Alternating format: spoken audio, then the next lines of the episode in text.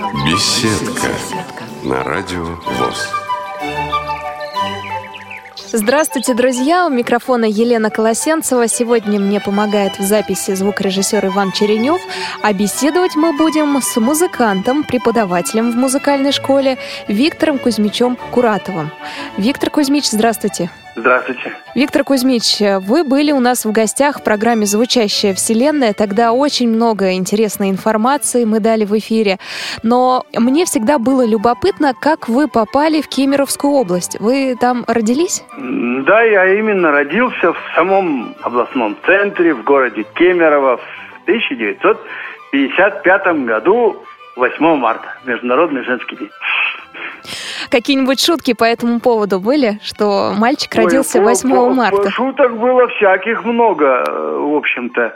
Например, когда я учился в школе, у нас специализированная школа, она была раньше в нашем городе Ленинске-Кузнецком, где я учился школу, это я закончил в 1971 году. Первые пять лет своей трудовой деятельности с 75 по 80 год я проработал именно там, в Ленинске-Кузнецком. Потом нам типовое здание построили кстати, не без помощи Всероссийского общества слепых. А вот это в 80-м году построили в соседнем городе.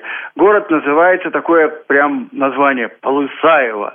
Вот в этом Полысаево, значит, я много лет еще проработал в школе. И вот когда я учился в школе, меня мои одноклассники, значит, поздравляли как-то. Поздравляем тебя с Международным женским днем рождения.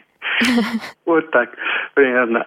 И у нас вот когда в Курском училище, например, мы учились, у нас в одной группе в нашей было два человека, рожденных 8 марта. Правда, вот тоже звучащая вселенная была с ним Анатолий Жудренко, вот из города Белгорода, и я. Вот в одной группе 8 марта день рождения, как-то удивительно. А так, вспоминая детство, это помогало вам, что день рождения совпал с Международным женским днем?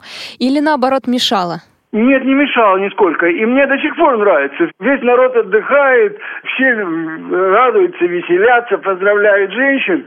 Ну и вот и меня почему-то вместе вот с женщинами э, в один... Мне даже как-то нисколько не обидно, а очень даже хорошо. Вот есть люди, которые не любят свой день рождения, я как-то к нему очень трепетно всегда отношусь.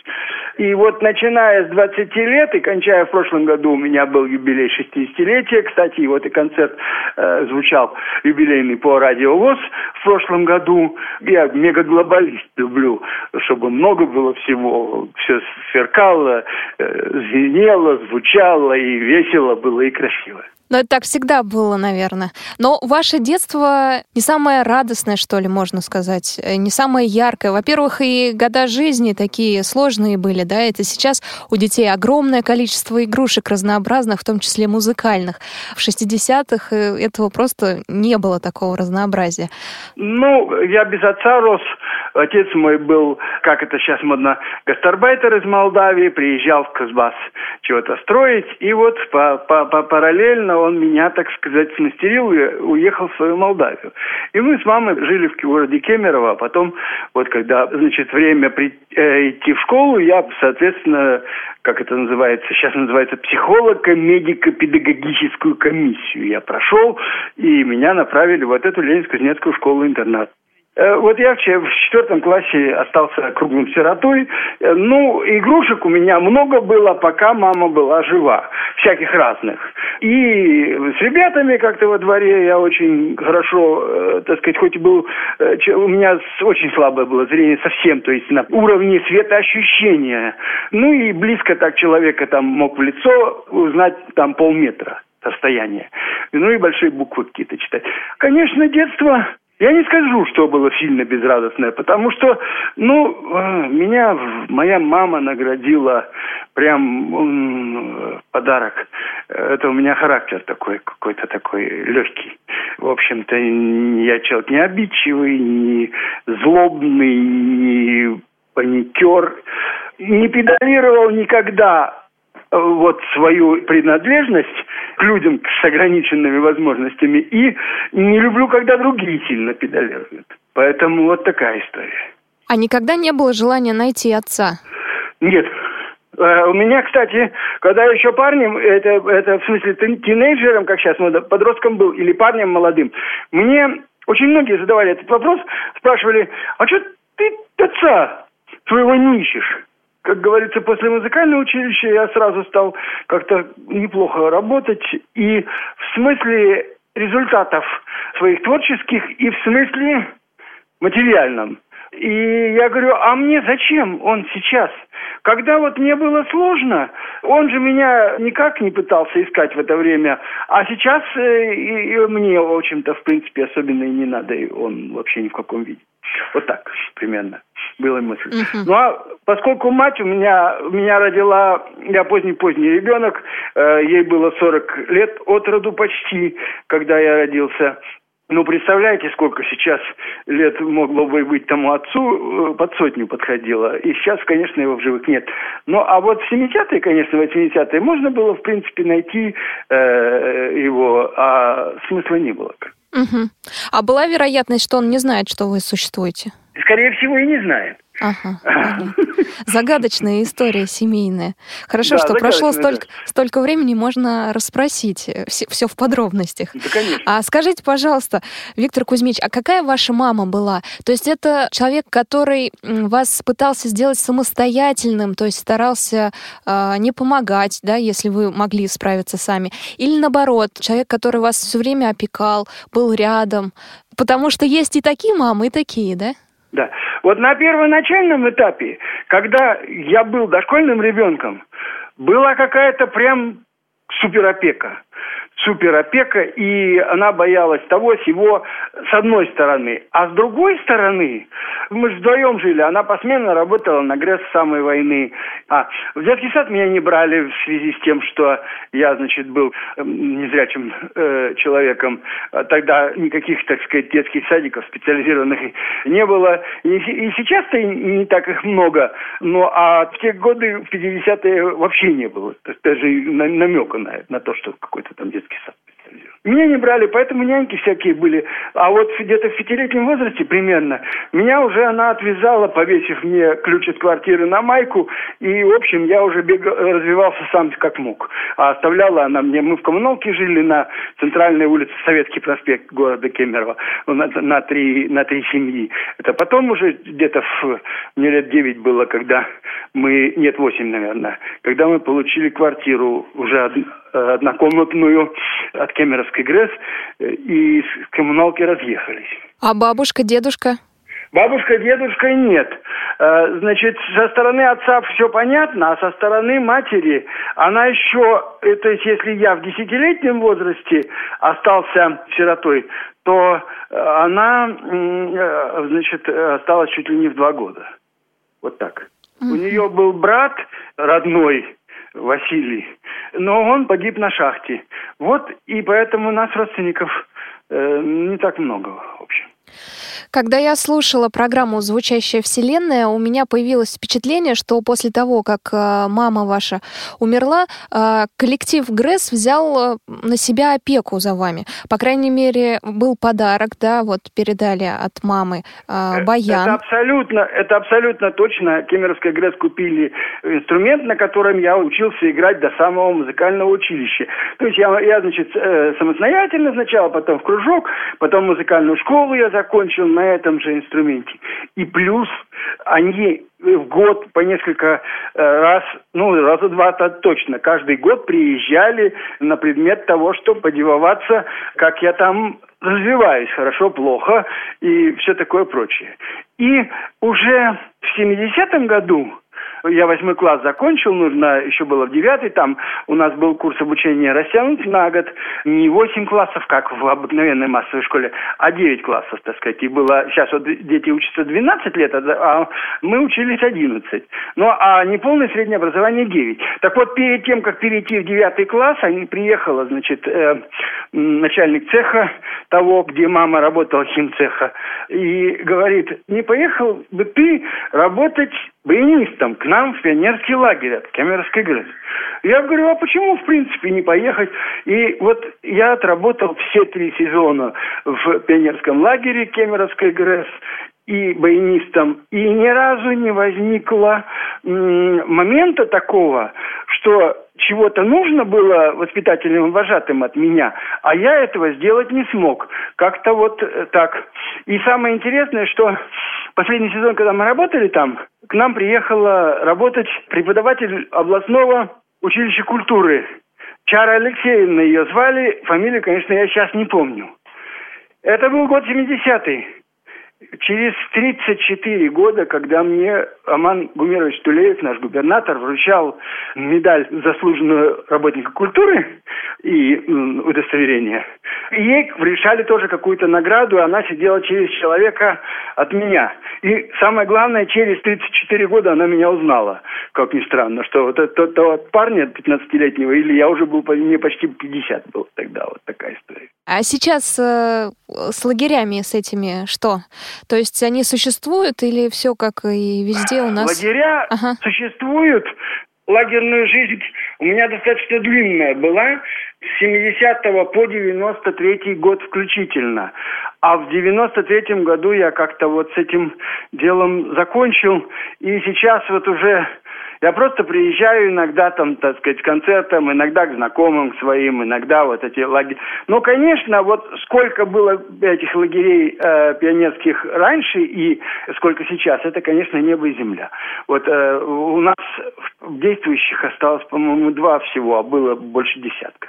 Вот рядом с нашим городом. Много ли было э, таких же детей в интернате в Ленинске-Кузнецком, то есть детей, которые оставались на выходные, за которыми не приезжали родители в силу обстоятельств? Во-первых, так сказать, у нас была интернат, областная школа. И на выходные отправлялись люди, те, которые в самом городе Ленинске и Кузнецком жили, и в близлежащих там городах или поселках. А остальные все жили от каникул до каникул. Но у меня сложилась так ситуация, что быстро-быстро как на севере говорят, распочухали мои одноклассники, поняли, что можно бы Витька вот позвать, э, охота, так сказать, на каникулы. Угу. Чуть ли не очередь выстраивалась из моих одноклассников, к кому я поеду на следующие каникулы. И, в общем, я в школе никогда не практически не оставался. Меня ребята, мои друзья всегда брали, брали на каникулы к себе домой. Родители их были не против, и, и школа была не против. А кем стали ваши одноклассники? Да кто кем? Вот девочка у нас одна на Украине, в Днепропетровске, она тоже Курское училище закончила. А так основная масса все-таки э, ребята в системе ВОЗ работали. И ну, многие, конечно, из них не работают уже сейчас, а некоторые еще до сих пор работают. Вот такая штука. Я один стал музыкантом. И, и, а и вузов никто у нас не заканчивал почему-то, угу. вот из нашего конкретно класса. Но это сейчас модно, высшее образование, хотя уровень его иногда м, достаточно низкий, вот, но все стремятся... Да, уровень разный, уровень разный совершенно, потому что я вот же много лет проработал в ДК, и в музыкальной школе работаю, и приходят молодые специалисты, а пломба и спеси достаточно много, а знаний не очень. Вот 40 этот один год я уже отработал практически с 75 -го года без перерыва в разных организациях. И через мои руки такое количество молодых специалистов прошло, что это просто представить сложно. И, ну, приходилось иногда просто бывает некоторым выпускникам э, и зрячим, и незрячим э, объяснять азбучные истины. Ну, вот я хочу, хочу, хочу сказать, когда я преподавал в школе, в, э, специализированной для слепых слабовидящих детей, у меня много очень ребят училось по э, классу баяна, и у меня прочные связи складывались с Курским музыкальным э, училищем, э, тогда оно было, а сейчас колледж. Э, и самое интересное, что как-то получилось так, что по окончании училища, если они, ребята, приезжали к нам в Кузбасс, то мы еще помогали им в трудоустройстве. И когда на начальном этапе немножко, э, как бы я сам курировал, и э, некоторые наши мои друзья, так сказать, э, помогали мне, чтобы период адаптации в коллективы проходил легче. Вот так. Э, музыкальная школа, она находилась э, в самом интернате или это было дополнительно? Нет, нет, нет. У нас была обычная музыкальная школа. Ага. Нам чем повезло. У нас э, директор музыкальной школы был Михаил Степанович Михальченко. Он был родной брат незрячего профессора Донецкого музыкально-педагогического института Николая Степановича Михальченко. Это уникальный был человек э, на Украине. И вот они тоже сибиряки. И он знал, кто такие незрячие люди и знал, как с нами обращаться. И поэтому нас, вот незрячих ребят, в эту обычную музыкальную школу брали без ограничения, только при наличии музыкальных способностей и при наличии, так сказать, какого-то упорства и трудолюбия, чтобы мы, могли учиться. Потому что поступали все, заканчивали не все. Но точно так же в этот, в этот колледж и любой другой вуз незрячие тоже поступать они поступают, а заканчивают тоже э, потери всякие есть кто-то с чего-то. Ну и точно так же эти традиции у нас сохранились до сих пор. Вот у меня в 13 и 15 э, году закончило два человека незрячих совершенно музыкальную школу. Они оба учатся в Курском музыкальном колледже вот на сегодняшний момент. Один на четвертом курсе, другой на втором будет. Вот такая история. То есть традиции эти сохранились. То есть они закончили вашу музыкальную школу? Обычную музыкальную школу, да. Никакой, в которую вы ходили? Никакой специ...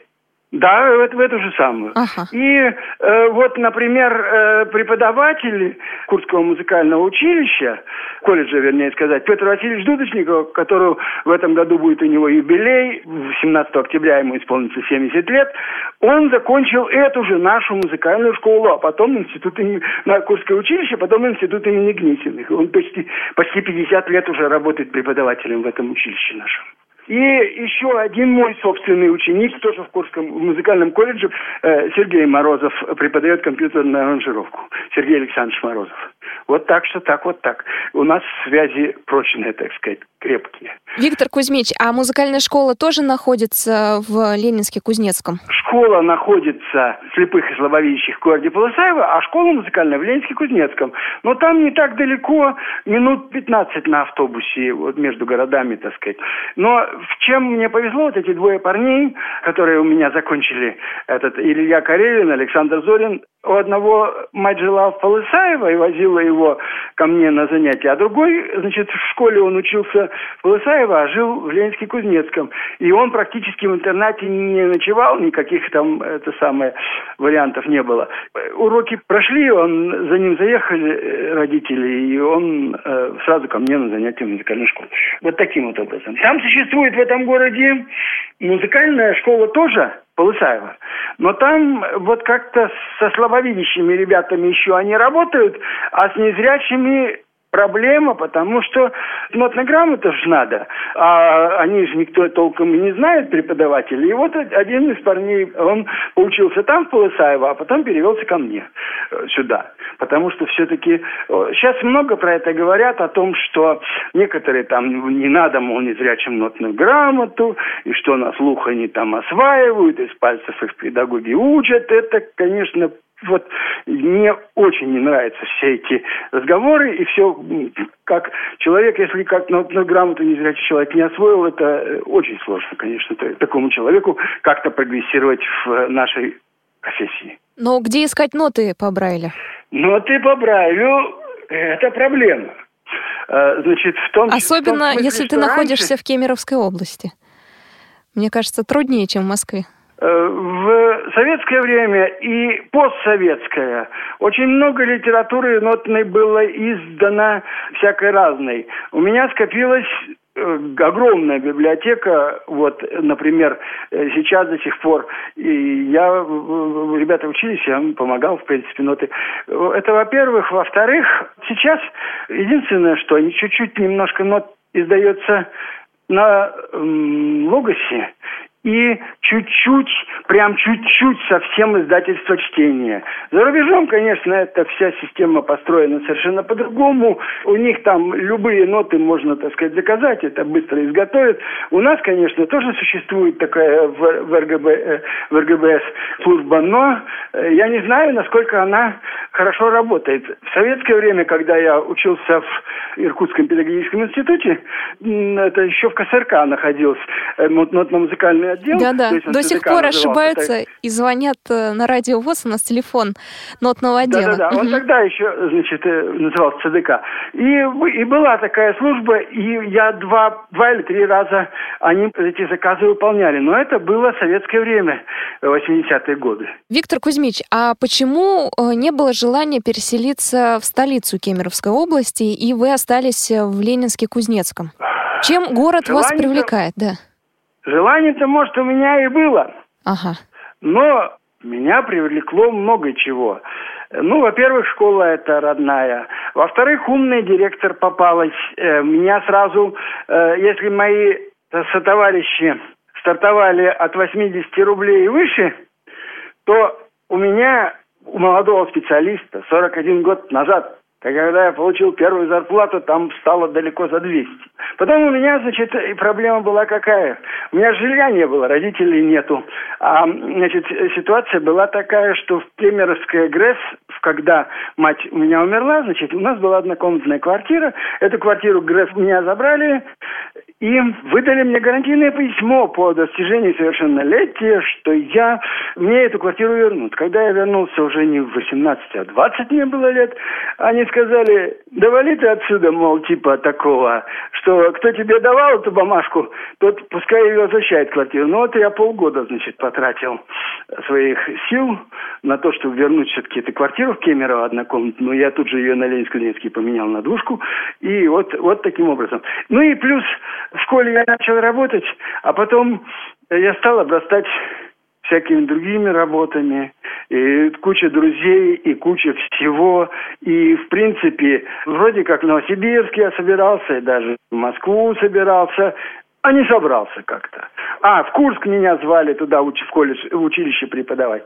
Последний я затормозил, как вот у нас в 94 году создали муниципальный оркестр, меня позвали музыкальным руководителем. Сейчас у меня, значит, написано в штатном расписании немножко по-другому, как во всех театрах, заведующий музыкальной частью. Вот я этой частью музыкальной заведую муниципального нашего оркестра народных инструментов уже 21 год. Ну, вот интересное, большое, хорошее дело появилось, и смысла куда-то отправляться, ну, не было смысла. А сейчас уже, может, я куда и поехал бы, а возраст уже такой солидный 61 год. Виктор Кузьмич, а все-таки Ленинск-Кузнецкий – это городок такой небольшой, уютный или разросшийся уже э, достаточно и там на улицах не узнают, не здороваются и так далее? Какой это город? Нет, узнают, как же. Э, не, ну, город у нас такой средний. Небольшой, не маленький, 100 тысяч населения. Вот, вот такой. Если, например, там э, Кемерово э, 500, Новокузнецк за 600, э, в Новокузнецке даже больше, чем в Кемерово. А Ленинск у нас, ну, сотни точно есть, чуть побольше. Если со всеми поселками брать, которые рядом эти, э, существуют, ну, где-то чуть больше 100 тысяч.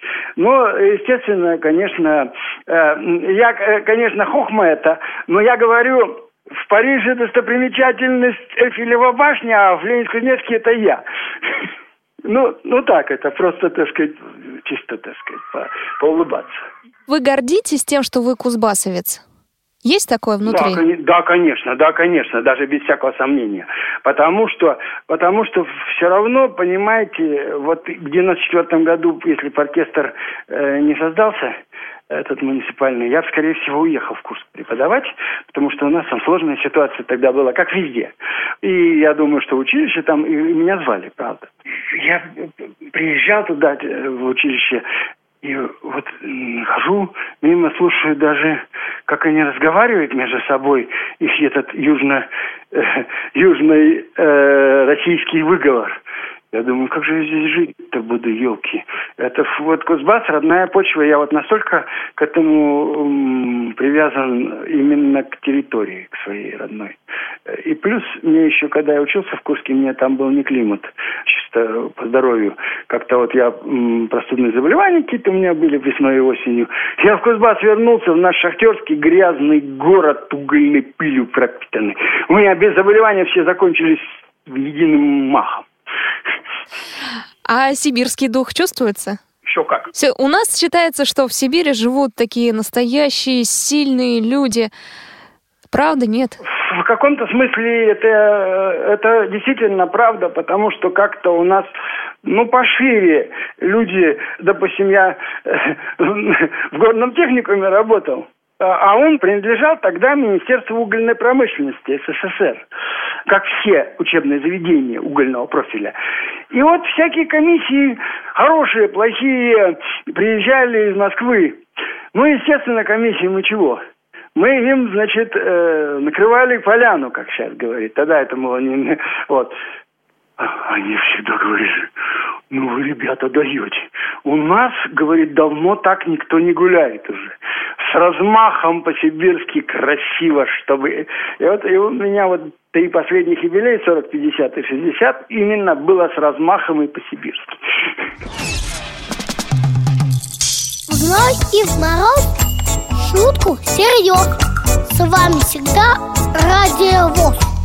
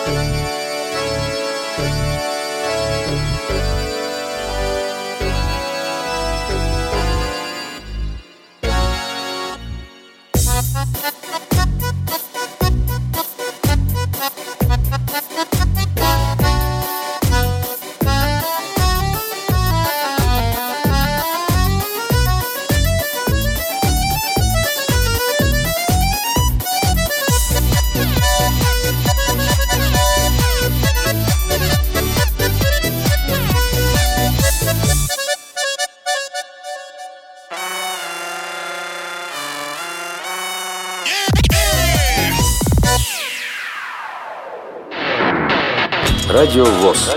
Для тех, кто умеет слушать. Вы слушаете программу «Беседка». У микрофона Елена Колосенцева. Помогает мне звукорежиссер Иван Черенев. У нас на связи музыкант Виктор Кузьмич Куратов, хорошо, наверное, известный нашим слушателям. Много было о вашей творческой карьере у нас в программе «Звучащая вселенная». Вел Игорь Роговских. Я напомню, друзья, это был 14 выпуск, если вас интересует именно музыка а, Виктора Кузьмича. Там очень много было полезной информации. А у нас сегодня скорее разговор о жизни. И мне интересно, Виктор Кузьмич, а раз вы, э, как Эйфелева башня в Париже, то звали ли вас на какие-то общественные работы? В то же Всероссийское общество слепых, в общественные организации, общественную палату и так далее? Вот по поводу Всероссийского общества слепых, значит, ситуация такая. Я в 22 э, года э, руководил вокальным ансамблем «Калинушка» местной организации Ленинск-Кузнецкой ВОЗ. Сейчас, значит, с 2010 года у меня этот ансамбль перестал существовать, но на обломках его у меня э, существует мужской вокальный ансамбль «Консонанс». То есть Калинушка, если был народное направление, то, значит, этот более ближе к академическому, значит. Все участники этого ансамбля когда-то у меня учились в школе. Я их знаю давно, они меня знают давно, взаимоотношения у нас великолепны. У нас одновременно творческий коллектив и клуб по интересам. Это, ну вот как вот мы приходим на репетицию, и все такие, как это раньше говорили, карифаны, то есть друзья. Не только там какие-то формальные отношения, а именно чисто вот хорошие, чисто дружеские, душевные, на уровне вот какого-то соединения душ. Во. А, и плюс я, э, значит, член бюро уже много лет, больше десяти лет член бюро местной организации. И вот сейчас у нас новая председатель Ирина Анатольевна, э, значит, и как-то они там обновили полностью почти состав областного управления региональной организации, и меня включили в состав Совета по делам ветеранов. Мы, правда, еще не заседали ни разу, но я думаю, что я должен в этой родной региональной организации, я думаю, что в этой, в этой должности я какую-то пользу хотел бы принести. Виктор Кузьмич, а было такое, что вы участвовали в приемке, допустим, э, светофора звучащего или э, какой-то тактильной дорожки? У нас в городе нет, а вот э, в городах России я тестировал, конечно. Мне очень сильно понравилось в городе Казани, как это все сделано. И два года подряд в этом и в прошлом году мы отдыхаем в Сочи в Олимпийской деревне Псоу, где э, совхоз Россия. Вот, э, вот там я в Адлере все это, так сказать, на собственной шкуре я испробовал, все эти тактильные дорожки. У нас в городе мало этого. Светофоры есть, а очень удобно, много светофоров. А вот Новокузнецкий, этот вокзал ЖД, он, это большой узел э, железнодорожный, так сказать, э, и там сделали полностью полностью доступная среда для инвалидов, в том числе и по зрению. В Ленинск-Кузнецком э, была школа-интернат, затем ее перенесли в Полысаево, правильно я понимаю? Полысаево, да. И вы да, работали да, именно да. в Полысаево, то есть в Ленинск-Кузнецкой школе только учились? Да, в Ленинске-Кузнецком я отработал пять лет, еще в той старой школе. А на моей памяти, на пятом году работы моей в этой школе, мы перемещались со всем имуществом именно в Полысаево. Детей вот 80-го года на март их отправили э, домой, и в течение марта мы переехали из одного помещения в другое, а 1 апреля уже мы открылись э, вот именно в, там, в Полысаево. И она до сих пор там существует. А как поменялась школа? Вы же видели ее тогда, когда пришли совсем маленьким. Ну, как поменялось? Это было три одноэтажных здания, мало приспособленных. А потом построили типовой буквой «Е». Это в смысле здания. А в смысле э, педагогического процесса, конечно, когда вот мы учились в, в 60-х, начале 70-х годов, я в 71-м году школу закончил, у нас педагоги были разные.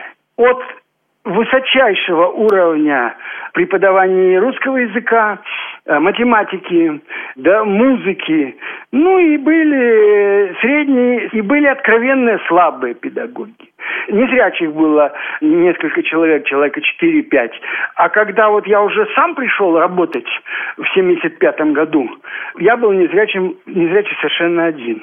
Потом, конечно, периодически появлялись слабовидящие ребята. Потом в 90-е годы с моей подачи пришел незрячий один э, человек. Он преподавал пространственную ориентировку э, ребятам. Я, кстати, сам преподавал первые годы, когда еще мы в Полысаево не переехали, я сам преподавал пространственную ориентировку года, наверное, три. И я в Бийске ездил на стажировку со всеми корифеями, с Наумовым и с прочим. Э, со всеми я общался, они мне и все вопросы задавал, потому что я человек пытливый был, мне было нужно понять смысл, как это все. В 91 году поехал попробовать сам поучиться. И у меня ориентировку преподавал нынешний директор ЦРС Бийского Анатолий Макарович Астанин. И большое и огромное ему спасибо за то, что он мне мозг мой прочистил немножко по... И я до сих пор теми приемами, которые я получил там, я до сих пор пользуюсь. То есть у меня была хорошая подготовка, да плюс еще и теоретическая и практическая база там ЦРС. Я до сих пор хожу самостоятельно один, хотя у меня есть возможность передвигаться там на каком-то транспорте, когда на такси, когда меня подвезут. Но я до сих пор каждый день хожу сам с тростью по причине того, что навык теряется очень быстро прям моментально теряется. Э, и вот стоит чуть-чуть не, не походить, вот я на себе это я не испытывал, потому что я все время хожу сам. А вот других я смотрю, вот человек перестал ходить, и он уже начинает ошибаться больше, начинает какого-то пространства бояться, вот, и, и так далее. Про вас пишут в интернете, поэтому зачитаю фразу как раз к месту. О его умении без проводника летать в Москву даже легенды слагает. Вот и сейчас на носу очередная поездка. Кстати, кстати, хорошо ориентироваться в пространстве он научил 10 слабовидящих ребятишек. Это о вас. Ну, как интересно.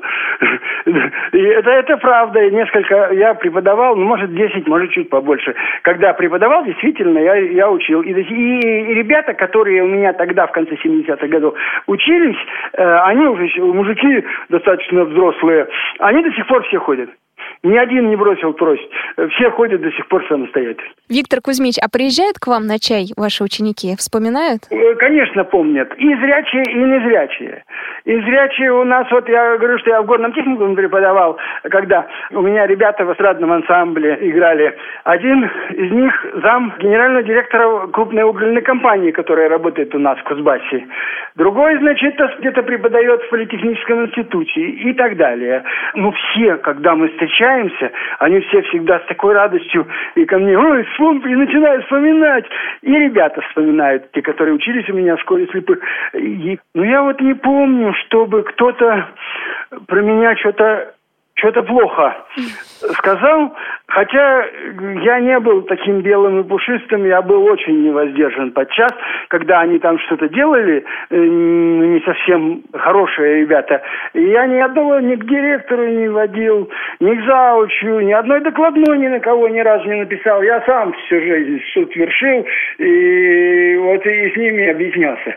Ну, ну, правда, некоторые моменты было так, что, может быть, администрация, они некоторых проступках этих ребят и не знала даже. hace А если даже знала, например, я старался все-таки э, помочь ребятам как-то из сложной ситуации, которая у них там с педагогами возникала, попытаться все-таки выйти э, по-человечески. За спиной у вас, э, Виктор Кузьмич, очень большой опыт, огромный багаж.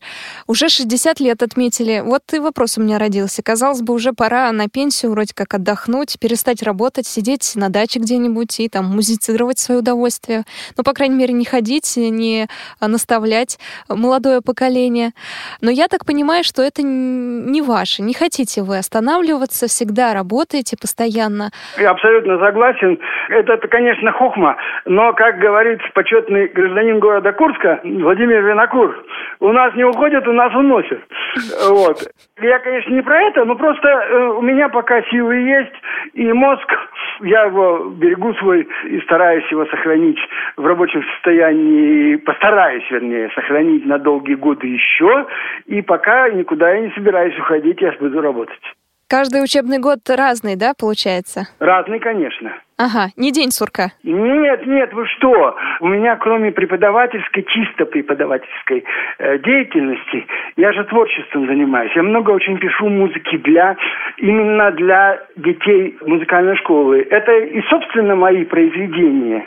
И аранжировок очень много для каких-то детских ансамблей, для вокальных ансамблей и так далее. Поэтому, ну, однообразия нету совершенно. Все по-разному, все. Я, я враг очень однообразие, потому что мне сразу становится скучно. А чтобы не было скучно, нужно, э, чтобы виды деятельности чаще менялись. Виктор Кузьмич, думала, все-таки в этой программе мы не будем ставить музыкальные композиции, но мне кажется, стоит обновиться. А, многое было в звучащей вселенной в 2014 году.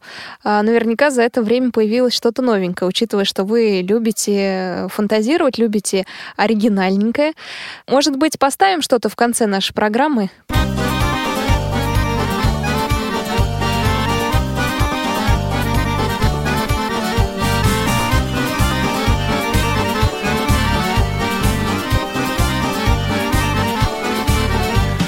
Мчится тройка вдаль на Руси, Колокольцам некогда спать.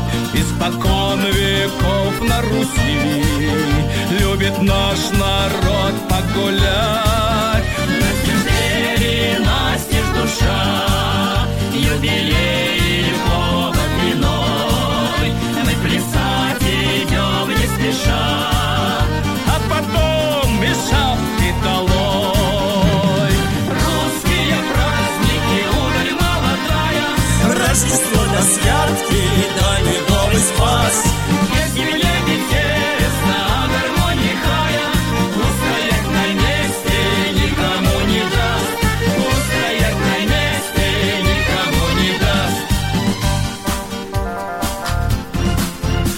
Гость желанный больше чем дождь. Ты гадай, судьба, не гадай, так уж на Руси повелось. Радость и печаль через край,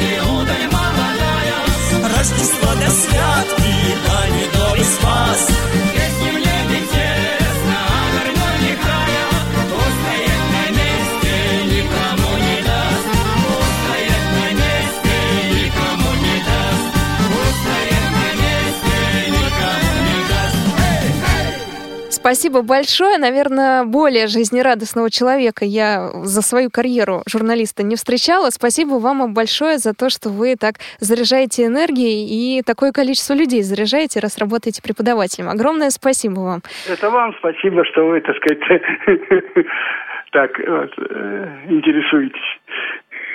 Спасибо большое, Виктор Кузьмич. Буду с вами прощаться. Надеюсь, что мы еще услышимся в эфире Радио ВОЗ.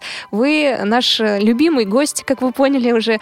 А, Звучащая конечно. вселенная, беседка без вас не проходит. Я, я согласен, я иногда в прямом эфире в некоторых программах участвую. В новогодней программе один раз участвовал, юбилей мой был. И поэтому действительно меня радиовоз уважает, а я уважаю радиовоз. Спасибо большое. Ну все, заканчиваем нашу программу. У нас на связи был э, музыкант, преподаватель музыкальной школы. Ну, в общем-то, много всего можно рассказать о нем. Слушайте программы «Радио ВОЗ» и узнайте больше о Викторе Кузьмиче Куратове. Спасибо большое, Виктор Кузьмич. До свидания. До свидания, до свидания. Всего хорошего. С вами была Елена Колосенцева, и мне помогал звукорежиссер Иван Черенев. Встретимся в следующем эфире «Радио ВОЗ».